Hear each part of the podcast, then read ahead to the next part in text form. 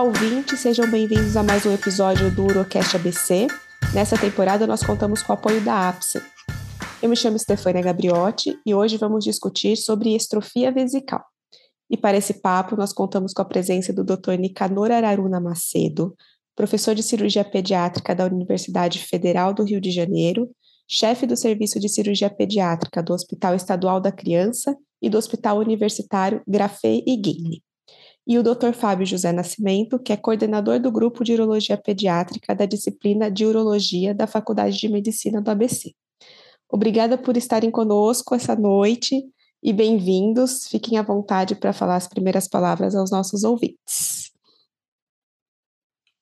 Professor Nicanor. Doutor Nicanor. Pois não.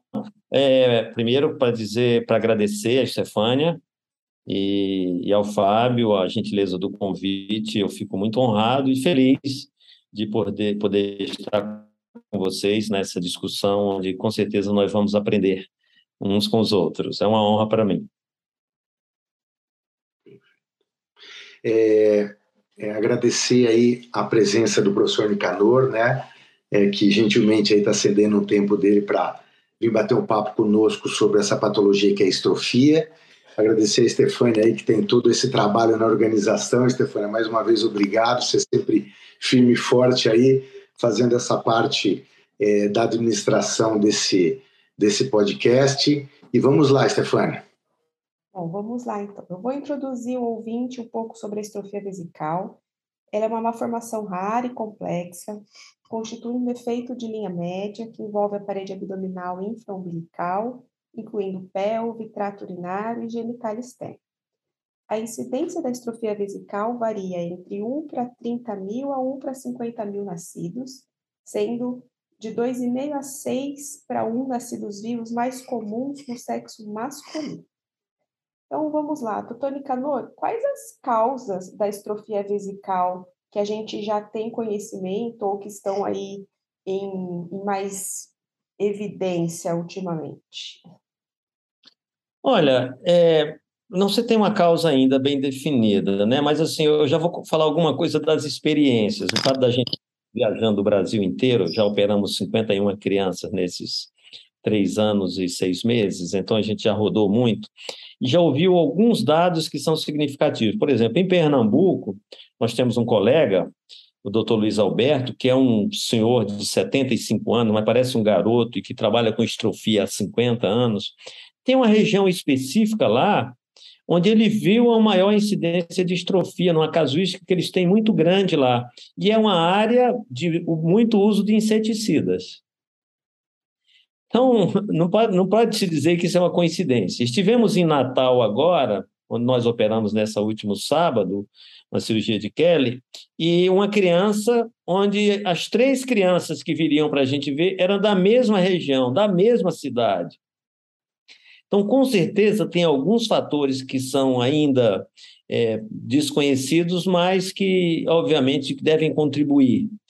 É, esse dado é, é, é, um dado assim difícil, porque às vezes uma mãe, coitada, fica procurando um, uma culpa por ter tido uma criança com estrofia de bexiga. Então, eu sempre procuro amenizar e dizer assim: olha, isso é um defeito embriogênico porque é um defeito tão grave que não pode se atribuir a uma única coisa, porque a estrofia é um, é um defeito gravíssimo. São muitas estruturas é, associadas. Então, eu fico por aí em dizer que a gente realmente não sabe. Tem algumas. ah, FIV, não sei o quê, mas não sei, não se sabe bem ainda. Perfeito. É, o senhor falou em FIV, tem se observado um pouco de aumento né, da, da estrofia associada a essa técnica, mas ainda realmente não tem nada comprovado, né? Da, da relação entre o FIV e a estrofia. Tem muita especulação também, né, Nicanor, Stefânia? É, fizeram estudos cromossômicos, identificaram lá genes, um ou dois genes e tal, mas quando tenta se estudar populacionalmente, né, essas crianças não conseguem se firmar um padrão, né, específico genético. Também se falou até esse indicador, já ouviu falar, tentando fazer até a mesma relação que se fez com o meningo mielocele, com o uso de, de ácido fólico, é, algumas vitaminas, questão nutricional, né, Nicanor? Mas isso também não pegou, né? Não. É, eu, assim, se você. Eu, eu, bom, a gente lendo. É, é mais uma especulação mesmo, assim. Com certeza deve ter fatores, mas nós não sabemos ainda. E embriologicamente, como a gente pode explicar o aparecimento da estrofia, né? Por que, que ela ocorre durante a formação da criança? O que, que não foi bem formado?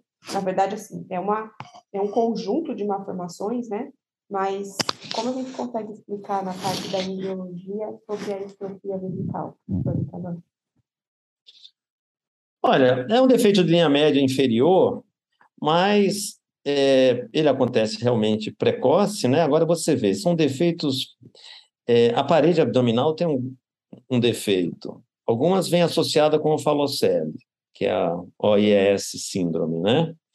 E, e aí, além desse defeito da bexiga, o defeito da bacia, que na realidade é, um, é uma falha com a rotação externa. Todas essas crianças têm uma bacia é, rodada para fora além daquele defeito urogenital é, complexo, onde você imagina alguém que não tem uretra, que não tem esfíncter, que tem uma bexiga aberta no meio, que tem um pênis intrépido e com curvatura severa. Na realidade, o pênis ele tem duas curvaturas. É, quando a gente, com a cirurgia do Kelly, nós passemos a ver isso melhor. É, então, é basicamente isso. Agora, é, a embriologia é muito difícil de explicar. Assim. Eu acho que a embriologia é uma coisa que parou também no tempo. A gente fala da embriologia que a gente estudou nesses livros muito antigos e ninguém mais se interessou pela embriologia. Parece que aquilo conceituou e, e, e parou. Então, eu, eu até estudo a embriologia e confesso para você que muitas vezes eu não entendo. Acho que isso acontece com todo mundo. Às vezes são, fica tão difícil que eu muitas vezes sou muito sincero com meus residentes assim, cara, eu, eu não vou muito profundo não, porque às vezes fica difícil demais para mim. Agora, é um defeito bem precoce, como a maioria dos, das malformações congênitas são, um defeito de linha média inferior, que é um espectro. Olha só, a gente vai desde uma epispádia distal, com a criança eh, continente, até uma estrofia de cloaca associado com a, um falocele e defeito da coluna, que está tá associado. Quando você vai para as cloacas, elas normalmente têm defeito da coluna também, né? A OEIS síndrome, a clássica. Então, é um, é um pool de, de, de coisas associadas que devem acontecer exatamente num momento muito similar. Estefânia, vou aproveitar, pô, o Nicanor agora me deixou tranquilo, viu? Porque, Nicanor, olha, o que você falou aí, cara, é a maior verdade. Eu tive oportunidade, por uns três anos seguidos, de escrever o um capítulo de embriologia aqui no, no, na SBU São Paulo, foi criado pelo Eric, tal, chama Proteus, né? E é um livro que a gente tenta resumir. E quem fazia era o professor Frederico, que pô, escreveu um livro de embriologia, mas livro mesmo e tal. E aí, a primeira vez que eu fui, comecei a ler Campbell, eu falei, caraca, é, é, tudo muito parecido, muito complicado, você via e não conseguia entender. Depois eu comecei a escrever esse capítulo, peguei o livro do professor Federico, que já era um pouco mais palatável. Mas a minha sensação é a mesma. Se você for me perguntar qual é o defeito, por que, que a membrana cloacal rompe, porque ela tem que abrir para separar a cloaca nos dois segmentos intestinais e urinar, até aí todo mundo entende. Mas é. por que, que ela rompe? Por que, que ela rompe parcial, rompe total? Dependendo do momento que ela rompe, você gera um espectro de doença. Eu não. Olha, eu escrevi esse capítulo umas três vezes, eu também não sei explicar. Então, então agora eu fiquei mais tranquilo ainda, o Fábio. Então, resumindo, é, uma, é, um, é um espectro de, de, de doença que pode ser do menos complexo, né, até o mais complexo, porque simples nunca vai ser, por um defeito de parede inferior. Vamos resumir mais ou menos assim, porque a embriologia tá, é realmente difícil, né? Bom, é, é, vamos pular essa. É, o diagnóstico pré-natal, né? Já que a gente está falando que isso é uma, uma, formação logo no começo né, da gestação, é possível fazer o diagnóstico pré-natal ao ultrassom? Tem alguma característica bem, bem explícita ou patognomônica que exista para essas, essas doenças, né? Estrofia, né? Principalmente? Olha, a, a gente que, que lida assim do, do paciente privado do nosso hospital universitário, onde tem um, um, um grupo de médicos com, com, mais experiência, a gente vê muito diagnóstico pré-natal e a gente ainda tem criança sem diagnóstico pré-natal. E também tem criança com diagnóstico de onfalocele ou gastrosquise. Olha só, eu tive uma estrofia de bexiga aqui, olha, não tem muito tempo não, que eu fui para o centro cirúrgico para operar uma, uma, uma pequena onfalocele. E quando cheguei lá, era uma estrofia de bexiga. Então, para tudo isso, precisa ter um profissional com experiência e com vontade de achar, com vontade de diagnosticar, né? Então, é, aqui no Rio, o nosso hospital, ele é, ele é um hospital do estado do Rio de Janeiro, então a gente recebe dos, dos rincões aí. Então, nós temos algumas estrofias sem diagnóstico com diagnóstico é, errado. Agora, um exame bem feito, obviamente, que não deixaria passar uma estrofia de bexiga, né? É, quando ela estiver associada com, com, a, com a onfolocele, aí fica mais difícil, porque fica... Agora, realmente, os, os bons imaginologistas, com os melhores aparelhos, eles, eles são fantásticos, mas nem sempre se tem isso. A verdade é essa. E esse diagnóstico seria para um aconselhamento, né? Eu, um aconselhamento. É, eu participei, quando eu fiz a minha formação no Canadá, eu participava é, toda sexta-feira, eles tinham um prenatal clinics lá, e era para isso, era um aconselhamento genético das crianças que tinham malformações diagnosticadas. E isso é um assunto difícil. Eu acho que para nós, mais ainda, porque nós temos uma cultura de uma religião, né, de, de, das coisas assim de Deus, também eu acredito em Deus, e nos países mais desenvolvidos, eles são mais frios assim com a ciência, mas também eu vi muita mãe, eu vi muitas que não quiseram esse negócio que todo mundo faz aborto, não sei o que, isso não é verdade, assim, sabe? Eu vi muita mãe com suspeita de estrofia, e era só um prenatal clinics da parte urogenital, e vi muita mãe que não quis, que, que resolveu tocar o barco e, sabe? Então, nós somos um país muito desigual, obviamente. Agora, o diagnóstico é possível quando você tem. Porque às vezes o profissional está num lugar que ele também não tem um aparelho bom, a gente tem que dar um desconto, né? E que também é uma doença que acontece a cada 50 mil nascidos vivos. É todo 30... mundo que já viu, né? Como é que vai ter experiência? Né? Eu, eu falo assim, eu, eu fiz 40 estrofias de bexigas em, em, em toda a minha carreira.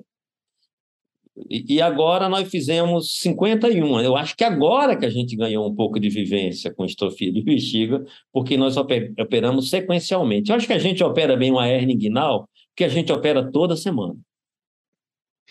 E é interessante, né, Nicanor, porque os parâmetros né, é, ultrassonográficos para o diagnóstico, para um camarada que está ali na correria do ultrassom, não observar uma bexiga, para ele pode estar tá vazia naquele momento. Né? Então, claro que quantas vezes o ultrassonografista faz um ultrassom com uma bexiga vazia, ele não vai pensar que uma não visualização de uma bexiga ou uma bexiga parcialmente visível, vazia, seja uma estrofia. Até porque daí ele tem que pensar na estrofia para daí fazer medida de, de é, isquios, né, da distância entre eles, síntese pública, fazer medida de genital, quer dizer, tamanho de pênis para é, suspeitar que é um pênis pequeno com uma bexiga que não aparece, é, dá para é o que você falou, dá para dar um desconto, né? Se não há uma forte suspensão disso, principalmente nos ultrassons mais precoces, né? É, realmente, é, é, é, esses seriam os critérios ultrassonográficos, mas concordo com você que, principalmente no primeiro até o segundo trimestre difícil na vida do, dos colegas, como nas nossas, nesses serviços grandes. É, o camarada está muito atento a esses detalhes de é, uma bexiga que não está cheia, ele suspeitar de uma estrofia, né? Ou que não enche, né? Por sorte, a estrofia de bexiga não faz diferença ter um parto normal. Muito pelo contrário. É importante que a criança tenha o seu parto normal. Isso não vai fazer diferença. Não é um fator que vai mudar o prognóstico da criança, né?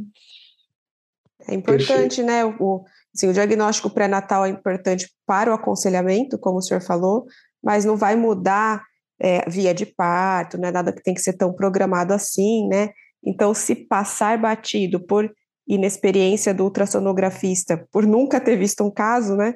Não, não é um grandíssimo problema, né? E aí, quando uh, ao nascimento, eu acho interessante a gente colocar esse ponto aqui, porque pode-se pegar uma estrofia até de surpresa, né? Nasceu, chama você, urologista, e você vê uma estrofia, você nunca lidou com isso e não vai saber operar, nem, nem é bom que se aventure até, né? Porque aí as reops são mais difíceis, a gente vai falar também. Mas é, quais os cuidados que devem ser dados logo ao nascimento para essa para essa bexiga que está para fora da barriga, né? Como a gente tem que cuidar dessa mucosa que está, que está exposta? Olha, Stefania, é, isso, ah, pode falar. Nicanor, eu quero até aproveitar a pergunta e colocar na tua experiência, que é enorme, é, uma outra pergunta. Essa situação que a Stefânia colocou, de nasce uma criança que não estava se esperando, às vezes não nasce num hospital universitário, num grande hospital, então, é, é, a, a, tua resposta seria assim: para aquele camarada que vai se, se, deparar com isso, vai assustar, porque ele é um urologista do dia a dia ou que não está acostumado, é, qual esse cuidado inicial e o time, né? A mensagem para ele nessa questão de buscar o serviço que faça o tratamento definitivo e a questão do tempo e o melhor momento. Eu vou contar uma história primeiro. Nasceu uma criança no, em Tocantins, com estrofia de bexiga. E ela foi vista inicialmente por um pediatra. Coitado do pediatra, nunca tinha visto uma estrofia de bexiga na vida. E aí lá tem uma pequena unidade que eles chamam de, de unidade intermediária, e aí imediatamente solicitaram que o pai transferisse a criança para um grande centro no Brasil. E o pai tinha até uma certa condição financeira. Então o cara começou a procurar uma ambulância, um, um, um táxi aéreo para não sei o quê. E, bom, felizmente, eu não sei como ele conseguiu o nosso telefone, o meu especificamente. O cara desesperado, uma criança do sexo masculino com estrofia, e aí eu chamei, aí eu botei numa, numa live, eu, ele e a pediatra, assim, pelo celular, e aí já conversei com a família e tudo. O que é que você tem que fazer com a criança que nasce com estrofia de bexiga? A estrofia de bexiga é uma doença normalmente isolada. A maioria delas não tem nem alterações dos rins, a maioria das distrofias de bexiga são isoladas. A única coisa que tem que fazer é, é botar por baixo da fralda um, um plástico filme, para não haver atrito da mucosa vesical com a, o algodão da fralda, porque isso machuca a bexiga. E nada mais. Profilaxia não precisa. Ultrassom é meio que rotina fazer um ultrassom abdominal para afastar anomalias urinárias, mas se, se não tiver também não precisa. Ecocardiograma se faz, mas não não está associado. A gente tem poucas associações.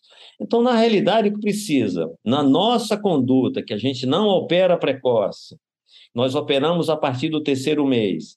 É botar uma fralda, uma, ensinar a mãe a botar esse plástico filme, tem que ser um plástico que passe de um lado para o outro, porque senão ele, se botar pouco plástico, ele enrola e acaba que não funciona. Então, a falta do atrito faz com que a bexiga não fique polipóide. A gente já viu isso na nossa experiência.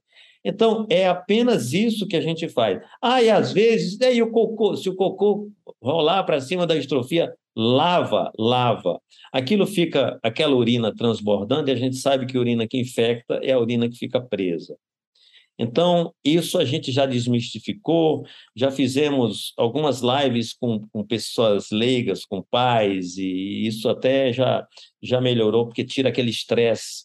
Porque é estressante nascer uma criança com a parede abdominal aberta e com a víscera para fora, é porque nós estamos muito acostumados com isso, mas é, é muito estressante. Né? Agora, Nicanor, vamos, vamos pensar assim: o camarada tem ali na região dele, não conhece ainda esse trabalho fantástico que vocês estão fazendo. Depois você vai comentar um pouquinho sobre esse grupo cooperativo, que é, acho que uma das coisas mais legais que aconteceram na urologia pediátrica do Brasil. É, mas o indivíduo que faz, né, não está habituado nessa cirurgia em um tempo e faz estagiado isso, né, uhum. em etapas. É, qual o momento que você considera ideal que esse camarada que pega essa criança, o pediatra ou o, o, o urologista geral ou o pediátrico que não mexe, é, encaminhar que é o momento mais adequado para quem vai fazer isso de forma prática, fechando inicialmente bexiga e parede abdominal, e depois pode ser que isso até um indivíduo não precisa ser muito treinado, e depois num segundo e num terceiro tempo ele vai tratar da genitália e da continência. Qual é o momento que o profissional que faz uma técnica de MIT ou faz estagiada é, gosta de receber essa criança? É, tem mais de uma opção, né? Porque a gente só tem três formas de abordar a estrofia. O Mitchell, que se opera precoce, né? o estagiado, que também faz um primeiro tempo precoce, e o Kelly, que pode se fazer um primeiro tempo também precoce. Se você estiver lá longe, você pode fazer qualquer uma dessas três. Quer dizer, o Mitchell não, porque o Mitchell é uma técnica, não, não diria em tempo único, mas é uma grande cirurgia, é um, é um, é um tempo só para um, uma, uma, série de, de, de, coisas, digamos assim. Nem sempre ele é único, mas nós já passamos pelas duas fases, pelas duas técnicas antes de chegar no Kelly. Então, vou dizer especificamente para o Kelly e, e para o Kelly. Você pode fechar a bexiga precoce, se você tiver experiência de fechar a bexiga precoce e a parede. O que acontece é o seguinte, Fábio, é que a gente vê que as tentativas também, se o cara não tem experiência, mesmo só para fechar uma bexiga, acaba que não vai dar certo. Aí ele piora o segundo tempo para a gente. Então, eu acho assim, se o cara não tem experiência nem estrutura, a melhor coisa é ele esperar. Ele pode até fechar essa bexiga, inclusive, com três meses, por exemplo, com dois, três meses. É melhor do que no período neonatal. A criança é mais lábil no período neonatal. É, o Mitchell é que quando nós fazíamos, a gente fazia muito precoce. Eu fiz o Mitchell naqueles três primeiros dias. Então, vamos lá, respondendo às suas. Se o cirurgião tem experiência, ele pode fechar a bexiga para estagiada, para aquela estagiada, porque o grupo de Londres, eles não fazem o Kelly em tempo único, não. Eles fazem assim, eles fecham a bexiga precoce e depois eles fazem o Kelly. Que nós já tivemos algumas crianças assim, até por necessidade, por problemas locais, a família ficou criando problema, então fecha a bexiga fecha a bexiga aí, encaminha para a gente, a gente vai operar com três, quatro, seis meses. E parece que a bexiga é, que não foi fechada precoce, ela não vai sofrer muito se a gente tiver esses cuidados. E parece que só os pólipos em si não são fatores prognósticos. Nós estamos com biópsias de dessas crianças nossas que vai entrar numa fase de estudo ainda, não entrou, mas estão guardadas essas nossas biópsias para depois estudar. Mas, Fábio, é assim, o Mitchell, como uma cirurgia grande num recém-nascido, eu não aconselharia. Perfeito. Fechar a bexiga você pode precoce ou nos primeiros três meses. Para uma cirurgia estagiada, tipo né, o estágio moderno do, do Guerra, o estágio moderno lá de Toronto, ou mesmo para a gente depois continuar com o Kelly. Perfeito. Maravilha. E, assim, em questão do fechamento precoce, a, a ideia, assim, é que seria que mais fácil de você fechar a parede, no sentido da criança, da, da aproximação do, da pelve ser mais maleável, né? Inclusive até alguém deu ponto com nylon, aproximando o pub, que os primeiros dois, três dias é, é, mais fácil, e depois ficaria mais difícil dessa aproximação da, da pelve. Na prática, o senhor vê isso, e já vou emendar pe perguntando sobre a osteotomia. Em, em que momento ela é necessária? Se tem algum critério de de centímetros, né, entre o, o, o pub, a, a separação do pub, qual o critério que vocês usam para indicar a osteotomia? É, isso aí é uma grande discussão. A filosofia do Kelly é sem osteotomia. Uhum. Então, se você vai fazer um primeiro tempo para depois fazer um Kelly, não se faz osteotomia. A nossa cirurgia é uma liberação radical dos tecidos moles. Essa é a filosofia kellyana do Dr. Justin Kelly, que está vivo ainda, um homem de. Eu acho que ele está com 85 anos. Então, se você vai fechar a bexiga para um Kelly, é apenas fechar a bexiga até ali, a área do colo, quer dizer, não vai mexer em, em, em, fazer colo vesical, é fechar só a bexiga, só o domo da bexiga até ali, mas não vai tentar fazer colo vesical, esfíncter, nem nada. É só fechar a bexiga e fechar a parede. Isso como filosofia para um Kelly posteriormente, tá? É, isso a gente notou que não atrapalha muito, porque ele não mexeu no osso, porque a filosofia do Kelly é ir no osso, é tirar o, o tecido estriado junto com o periósteo, com a preservação do feixe vasculo nervoso. Fica um pouquinho mais trabalhoso, porque tem alguma aderência, mas não muito, digamos assim. Tá? Então, não seria errado fechar essa bexiga precocemente, sem osteotomia, para o Kelly. Para as outras técnicas, quer dizer, para fazer o Mitchell, aí teria que fazer osteotomia. Quando nós fazíamos Mitchell, nós fazíamos osteotomia logo com aquelas grandes cirurgias do Mitchell, que na realidade a osteotomia com fechamento precoce, ela está associada com mais isquemia peniana, porque isquemia peniana, por incrível que pareça, não é por lesão do feixe vasco nervoso, é por síndrome compartimental. Quando você aproxima os pubs, aquilo que você falou, um fio de nylon forte, um PDS, um, um, um aço que se usava no passado, é ali que você comprime. Você não lesou, a maioria das vezes não se lesou o nervo, é uma síndrome compartimental. Então, a, a cirurgia do Kelly, ela não tem síndrome compartimental, porque ela não tem osteotomia. Seria a lesão direta do feixe vasco nervoso. É isso que que as pessoas ficam com medo do Kelly. Mas depois que você ganha experiência, a gente faz a cirurgia de liberação do feixe vasco nervoso com muita segurança. Nós não tivemos nem, vou dar, falar uma palavra até que não é médica, nem uma beliscada no nervo nesses 51 casos, porque a gente aprende a fazer um plano subperiostal e a gente solta esse nervo com muita segurança. Então, Kelly não tem osteotomia. Stefania, é, vou aproveitar que nós estamos entrando agora na parte legal aqui eu vejo os olhos do, do, do, do, do Nicanor brilharem quando ele fala do, do, Kelly, né?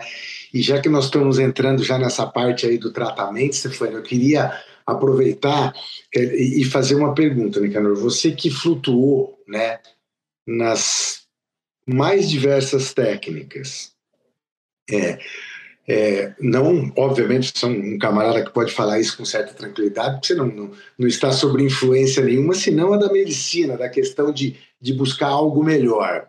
Você acha que é, é, estamos no caminho é, praticamente que vai ser é, é, único para o tratamento da, da, da estrofia hoje, com o que nós temos hoje, com o que nós tínhamos no momento?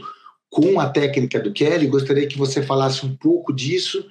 Você está bem motivado com isso, com 50 casos, e, e, como vocês têm feito, como tem sido isso? Fábio, eu, eu diria que não. Seria muito precoce eu falar isso, e, e, e eu acho que seria até um pouco irresponsável, sabe? Eu, eu desafiar todas as outras. Eu já fiz a, o, o Mitchell e eu já fiz a técnica estagiada e eu tinha uma, um interesse, eu queria aprender o Kelly, porque sempre me foi uma ideia muito interessante. O que acontece é o, que, o seguinte, o Kelly ele assusta muito de cara, porque é uma cirurgia muito grande. A nossa média de tempo cirúrgico é de 10 horas. A gente já foi de, de 9 a 14 horas. Então, é, por quê? Porque a gente imagina, ela é grande desde o princípio. Você, para soltar tudo aquilo, então começa soltando o feixe vasculo nervoso, que já é um, né, soltando todo é, o pênis, é, abrindo, para chegar no feixe vasculo nervoso, a gente abre o, o elevador do ânus, lá em cima. Tem toda a metodologia. A gente solta a crura A crura, que muita gente não sabe, a crura é a porção do cavernoso que se liga ao ramo isquiopubiano. Lá embaixo. Então, imagina, quando a gente acaba lá embaixo, lá embaixo. Então, ela é uma cirurgia muito grande. Agora, uma coisa eu posso te dizer, com relação às três, que eu já vivi as três, que os resultados iniciais com Kelly, eles nos parecem melhor. Pelo menos assim, o pênis fica melhor. O pênis fica mais exposto. Agora, ainda tem uma dúvida. Se esse pênis, que é onde o Pipe Salles sempre tem essa discussão, que foi meu, meu mentor, ainda é meu amigo, e hoje a gente é, tem uma visão diferente, mas isso é bacana. Eu sempre digo para ele: você me ensinou a, a, a, a, discutir as coisas, e que bom que eu discuto com o meu, meu mentor, né? Então, eu posso dizer para você, olha, se você pegar, nós já não somos crianças. Eu, Jovelino, Amarante, Hélio Buzon, nós somos já uns caras já meio sessentões. E os nossos resultados iniciais são mais animadores. A posição peniana, a retificação peniana, a, a possibilidade, ou seja, aquela que a gente chama aquela continência primária, as crianças começam a fazer jato urinário com dois meses, ou quando se tira a sonda, nossa primeira. Então, isso é muito animador. Agora, nós precisamos de mais tempo. Uma coisa que a gente pode garantir já é que o Kelly é seguro desde que você ganhe experiência. Nós não tivemos nenhuma deiscência de pênis, Fábio. Nós não tivemos uma deiscência de bexiga. Nós não tivemos nenhuma deiscência de glande. Ou seja, aquele resultado inicial, porque quando a gente estuda estrofia, o resultado inicial seria as complicações, as grandes complicações. Tivemos fístulas, uma fístula suprapúbica, tivemos hérnias abdominais, que a gente inclusive já modificou um pouco, nós já introduzimos algo ao Kelly, que é a liberação do componente anterior da parede abdominal, aquele que a gente usa em, em onfalocele e gastrosquise. Então, o que nos diz que nesses essas tantas viagens, é que cada vez a gente acaba a cirurgia. Eu estava falando isso sábado agora e dizia assim: caramba, todas as vezes que nós acabamos essa cirurgia, nós dizemos: nossa, que maravilha, foi a melhor cirurgia que nós fizemos. Então, isso tem se repetido. Agora, Fábio, não se aprende a operar o Kelly olhando um, um cara fazer um Kelly e, e você vai para casa para repetir. Não faz. Ah. Não é assim. Então, eu acho que o Kelly foi sempre uma cirurgia que assustou muito. Embora, se você pegar as casuísticas, você tem mais perda de pênis, como eu já falei, com a síndrome compartimental. Então, com três anos e meio, acho que a gente já pode dizer, Fábio, que a gente tem segurança cirúrgica resultados iniciais satisfatórios, agora, resultados de continência, de é, função peniana, autoestima, todas aquelas coisas que são resultados tardios, a gente precisa de mais tempo, né? Perfeito, fantástico. E vocês têm uma, uma previsão aí de fechar esse N com quantos casos? Qual é a, a, a proposta do, de fechar para segmento depois? Como é que vai ser isso? A minha proposta são mil casos, então eu. Não, é brincadeira.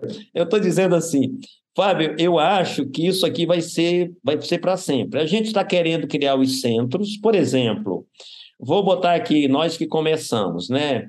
É, Jovelino, em São Paulo, já é um centro, né? O Amarante, em Curitiba, já é um centro.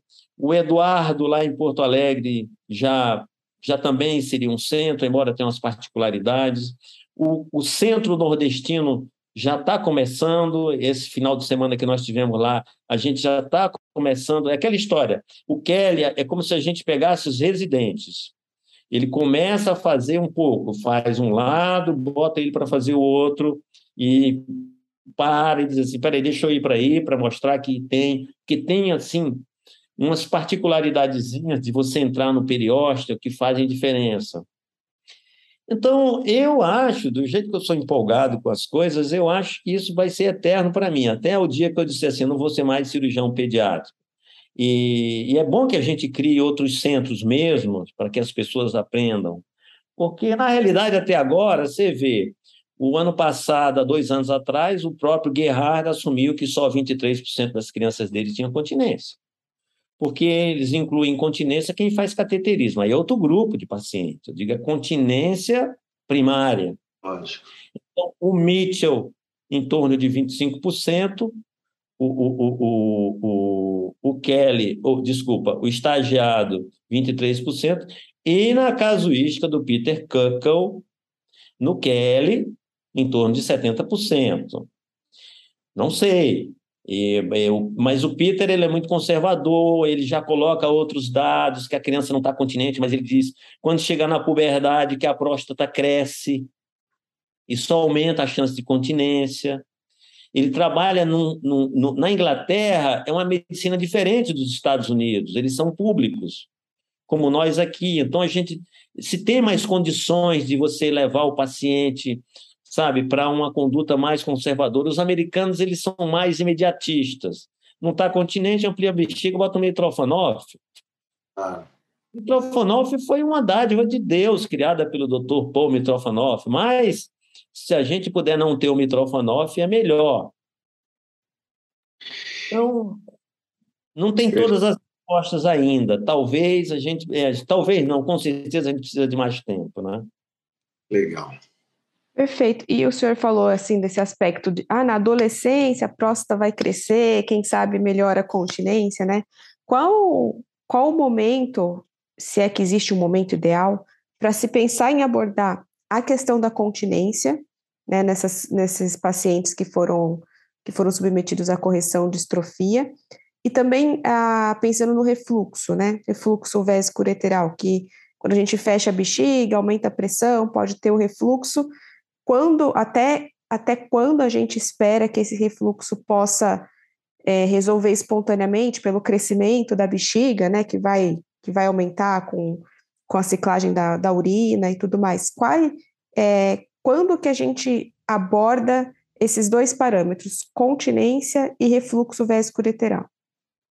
Stefania, olha, no nosso protocolo, para que você faça a resistência que a gente faz, porque a gente faz uma resistência muito forte, tem que ser implantado os ureteres logo. Faz parte da rotina do Kelly o reimplante ureteral bilateral. Então, no Kelly já o reimplante já é simultâneo já é simultâneo. Se você, porque a gente faz, como a gente tira muito tecido esquelético lá, então a gente vem com um tecido muito maior do que com as outras técnicas para fazer um abraçar aquilo, fazer aquela como é em inglês é wrap, em português é, é fazer aquela aquele, aquele, tipo jaqueta. Jaquetão, né? Jaquetão. Eu. Eu imbrico. Exatamente. Então, o que acontece? A gente faz uma resistência muito grande. O que acontece é o seguinte: o que a, a natureza foi muito ingrata com os estrófilos, porque o Dr. Kelly fala a cirurgia da estrofia do Kelly, ela não é uma reconstrução, ela é uma construção. Você vai ver o que é que tem para você construir tudo isso. Esfíncter. Então, a gente, preservando o feixe vasco nervoso, do pudendo, os cavernosos que entram aí pela próstata. A gente admite que a natureza vai incorporar o seu sistema nervoso nesse sistema muscular e criar um mecanismo de continência. É possível? É possível, sim. Então, o que a gente faz é uma resistência baseada em músculos. Obviamente que alguns casos do Kelly, isso aqui é fantástico, a gente consegue fazer esse colo vesical, que é o esfíncter interno, em alguns casos a gente tem tecido muscular do diafragma urogenital para fazer um esfíncter externo, semelhante ao nosso. A gente não consegue em todos. Mas nesse, em alguns a gente consegue. E eu mostro, a gente mostra lá. Tem aquela, aquela membrana, a uretra membranosa é o nosso esfíncter externo, não é isso? Que ah. é o diafragma urogenital.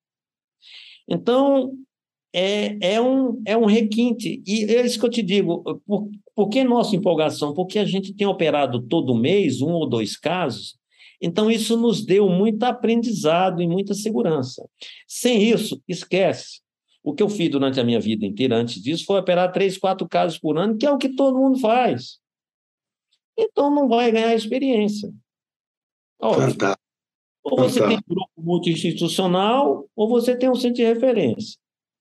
É perfeito. Essa, essa observação que o senhor falou da, da, de poder fazer uma membrana, né? Pegar o assoalho e fazer um esfíncter, como ali na posição da uretra membranosa, eu acho que isso ganha-se com a experiência, né? De você enxergar os planos, enxergar que aquilo lá pode ser usado para isso, e não é num, num, numa população de dois ou três que você fez que você vai enxergar, né? Nem todos você enxerga, nem tem uns, não são todos, mas alguns a gente enxerga, a gente já olha e fala assim: caramba, vai dar para fazer esse último. Não são todos, porque todos são diferentes, porque a gente sabe que a medicina, as mesmas doenças, cada saco herniário tem uma diferençazinha do outro, né? Assim. Olha, vamos, iremos, né, Stefânia, ficar muito, muito ansioso aí com os resultados de vocês, viu, Canor? Eu tenho é, a gente queria que vocês compartilhem. Vamos, vamos vir com a gente. É, Fábio, você não está no grupo, a Stefânia está no grupo Kelly, né? Estou. É, é, olha, são todos convidados, a gente já está operando dois Kellys por mês. Na realidade, esse mês nós vamos operar três, porque já fui para Natal, e já fiz, é, porque é, já está chegando, eu não sei nem, eu estou falando ao vivo, mas como eu sei que não tem gente leiga, já está chegando ordem judicial para a gente. Eu vou operar um Kelly sexta-feira agora. Uma ah, criança da nossa fila, que infelizmente a gente conversa e tudo, mas que chega a ordem lá do senhor juiz e sabe que nós, como humanos, temos que atender aos senhores juízes, né? Assim, mais ou menos. Então, por exemplo, sexta-feira agora eu tenho Kelly que não estava na programação, mas a minha diretora me ligou e aqui já é, eu já considero como um centro, né? Porque eu e mais é, dois do meu grupo fazem parte do, do, do, grupo Kelly, assim, do board. Então, precisa se ter pelo menos três. É, a gente considera que precisa três para fazer essa cirurgia. Então, tá. dia 8 nós já estaremos em Salvador, de novo. E eu vou, Fábio, depois você vai me passar por, pela Stefania o seu telefone, que eu queria que vocês participassem, venham ver, venham entrar com a gente. Quem vem de fora vê e entra, porque a gente não quer levar essa técnica para nós, queremos levar para as pessoas e para os pacientes. O objetivo é que os pacientes ganhem e nós fiquemos felizes, né? Isso, isso, isso é a medicina, né, Fábio? É fantástico, fantástico. E Eu aproveitando, que... desculpa, Fábio, te cortar, tem, tem algum canal, algum como entrar em contato para solicitar que vocês compareçam aí para fazer a cirurgia de Kelly? Porque a gente conversando aqui, né, o podcast é para o Brasil inteiro, todos os urologistas ouvem, e nasceu a estrofia, a gente já cuidou com o filme plástico que o senhor ensinou, e tem como entrar em contato com o grupo do Kelly para fazer essa solicitação? Existe esse canal? Tem, sim. Ó, o nosso grupo Kelly é aquele, aquele grupo do WhatsApp. Sim, mas para pessoas que estão de fora, tem algum, algum outro Aí, canal? Tem que acessar aquele WhatsApp nosso que você tem, você já, já, já, já me manda o telefone do Fábio, porque as pessoas vão entrando através daquele grupo. Então chega uma mensagem, sei lá, através do grupo, digamos, você tivesse. Ó, nasceu aqui uma criança com estrofia de bexiga. Se você botar no grupo, um de nós vai te responder. Tá. Um, qualquer um de nós responde e aí a gente aí já a gente já bota lá numa casuística por exemplo agora nesses próximos dias nós vamos fazer uma reunião para ver os casos que já estão na, na, na listagem. E aí a gente vai botando de acordo com o aparecimento do caso. A nossa agenda está fechada até dezembro onde a gente vai finalizar o ano em Cali na Colômbia. Olha que legal. Toda vez porque um amigo nosso de lá que veio assistir Kelly com a gente, teve uma criança lá que teve um, uma perda é, parcial de pênis e a gente se sensibilizou. Nós fomos em, no começo desse ano, mas chegamos lá, a criança ficou doente, e aí tinha outra e nós operamos a outra. E aí agora nós vamos no dia no dia 2 de dezembro para operar esse caso.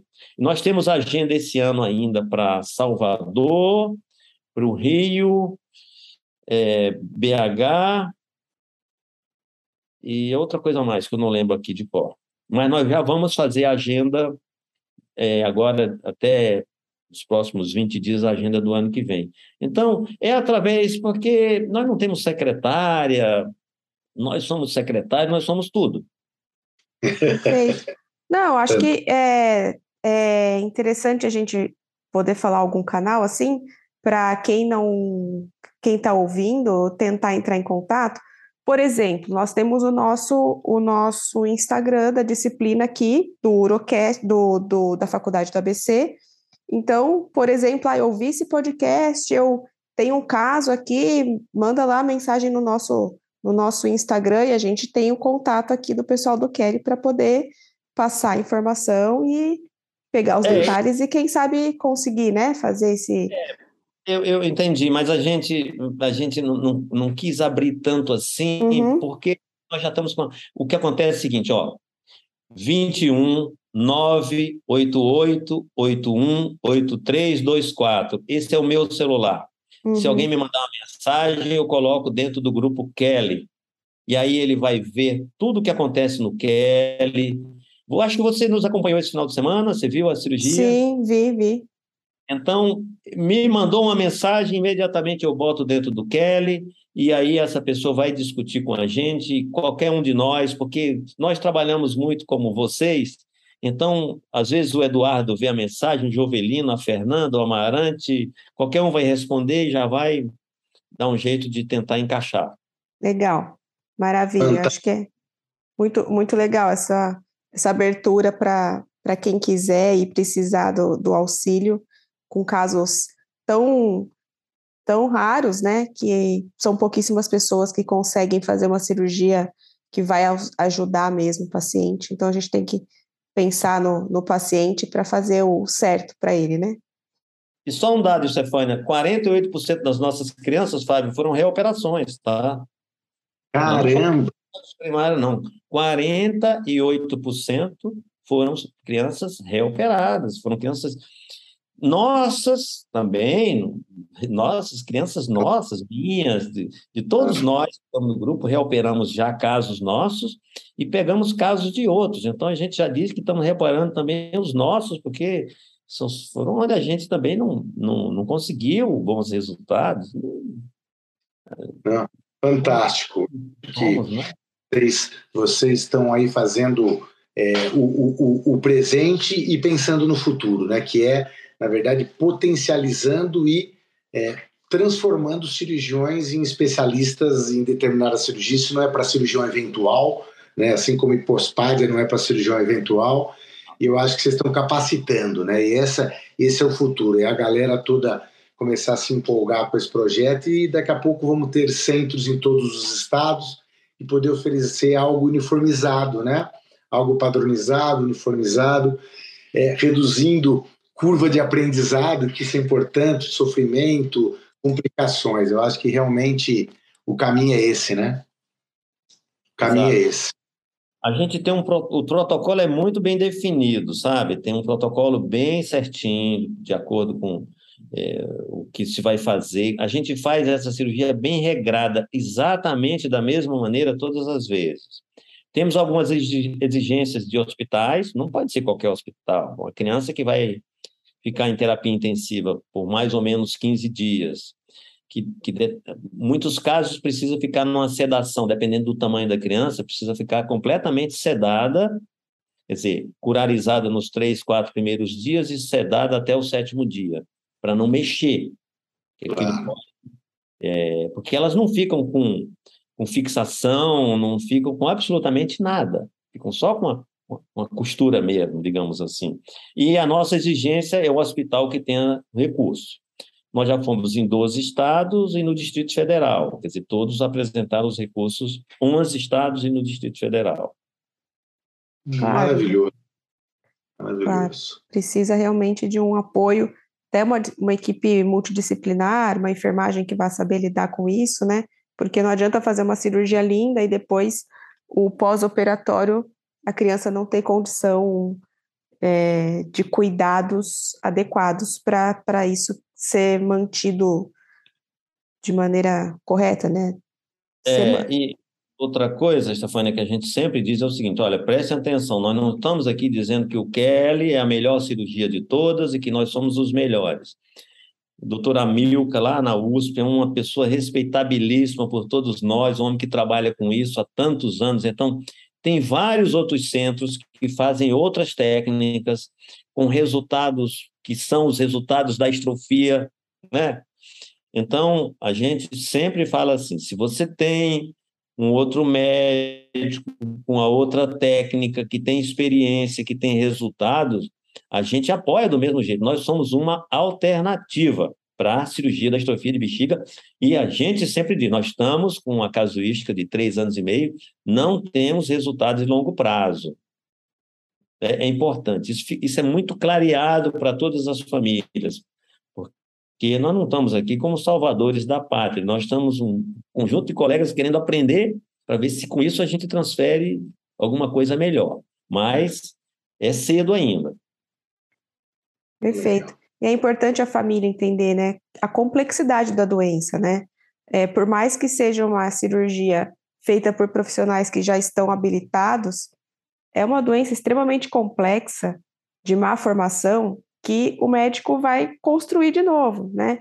Então não vai ficar perfeito, né? Não vai ficar perfeito. Eu acho que a família tem que compreender isso e faz parte da, do, do grupo conversar isso com a família, né? E ainda mais porque elas vão ficar com a hipospádia. Sim. Só, só apenas dois casos ficaram com meato na ponta. Todas as outras ficaram com hipospádia, ou médio, ou médio peniana ou pênis escrotal. Porque para você andar com o pênis, que está assim, quando você faz isso, a uretra fica lá embaixo. E a uretra é transposta para a região ventral. Uhum. E a hipospádia é uma hipospádia pênis escrotal, que não é fácil de corrigir nem nas hipospádias primárias. Ah. Né? Aí tem mais os tempos da hipospádia, enxerto. Nessa fase nós já estamos. Já estamos é. corrigindo mas se serve de consolo, né, Nicanor? É, Deixa-se claro, uma hipospada, não estamos falando de qualquer coisa para corrigir mais tarde, mas é, como melhorou né, as opções para hipospádia, os nossos conhecimentos, as técnicas, nós evoluímos muito, né? Então, realmente, sobra uma hipospádia, que é o que você falou, não é pouco lá para frente, mas é, os enxertos, né?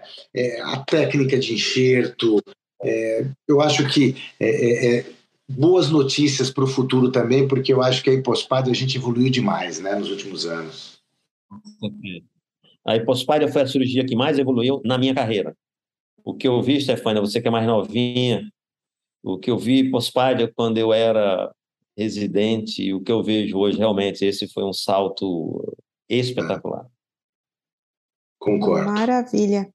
Bom, acho que a gente tá, já abordou o que, o que fomos como propusemos abordar, né? Eu vou, eu vou encerrar por aqui a, a nossa nossa conversa, as perguntas que eu tenho para fazer. Acho que se vocês tiverem alguma colocação, fiquem à vontade de fazer, colocar as últimas palavras aí para os nossos ouvintes. É, eu acho que foi super produtivo, a gente conseguiu esclarecer bastante coisa aqui. Obrigada pela participação, doutor Fábio, doutor Nicanor, e fiquem à vontade para falar ó, mais alguma, alguma coisa aí com, com os nossos ouvintes. Bom, eu só tenho a agradecer a vocês e, e chamá-los. E venham aqui, Fábio, o Rio é do lado, se não for nesse que está muito em cima, mas venha em breve, é, ou em São Paulo mesmo, o Jovelino já está, tem operado bastante aí, e é sempre, é sempre uma honra ter. Nós já mostramos essa cirurgia para mais de 200 colegas. Então, mais de 200 já participaram, então queria que vocês fossem os 202 em breve. Legal. É, eu, queria agradecer em nome da disciplina aqui de urologia, Nicanor, a sua gentileza, a sua disponibilidade, né? É, o teu entusiasmo que contagia todos nós e agradecer a Stefania aí pelo, pelo convite e pela dedicação nesse projeto e é, Nicanor, um abraço, muito obrigado e desejo sucesso para você nesse projeto. Vamos nos encontrar numa dessas aí para tomar um café. O Juvelino é um, é um, amigo querido meu aqui e em breve nos, nos encontraremos. Um grande abraço, obrigado mais uma vez. Obrigada a todos. O último recado: nos sigam no Insta, urocastabc e visitem o site da disciplina www.urabc.com.br. Obrigado, indicador. Abraço. Obrigada, boa noite.